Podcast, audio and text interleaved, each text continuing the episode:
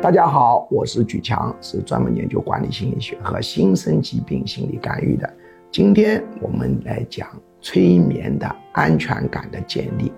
我们很多人是因为安全感不足，形成抑郁症、焦虑症、强迫症、恐惧症等等等等之类的东西。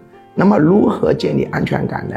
各个学术流派方法不同，在局门学术流派最喜欢用的方式是三种。第一种呢是从远处的青山掉入一只小太阳，从眼睛进入人的脑子，逐步温暖全身。第二种办法是大树想象，想象你变成了一棵大树。